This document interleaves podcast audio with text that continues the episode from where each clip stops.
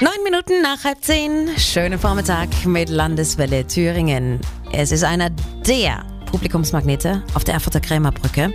Das Teatro Mundi, dieses kleine Schaufenster, in das sie eine Münze werfen und dann erwachen die Puppen da drin auf einmal zum Leben und erzählen eine Geschichte.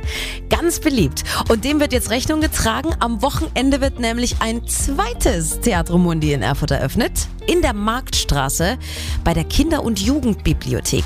Puppenmacher Martin Gubsch hat sich diesmal für die Odyssee als Märchen entschieden. Es sollte natürlich irgendwie ums Lesen gehen, Bücher als zentrales Thema. Ich habe mich dann auf die Fantasie festgelegt, also was wir durch unseren Geist für Welten und Bilder erschaffen können, einfach nur weil wir lesen.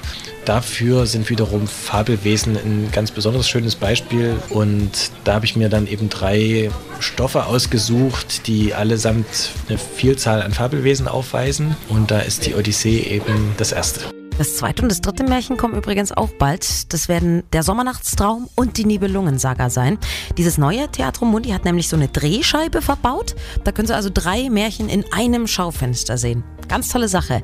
Der Vorhang im neuen mechanischen Puppentheater öffnet sich übrigens morgen um 15 Uhr zum ersten Mal.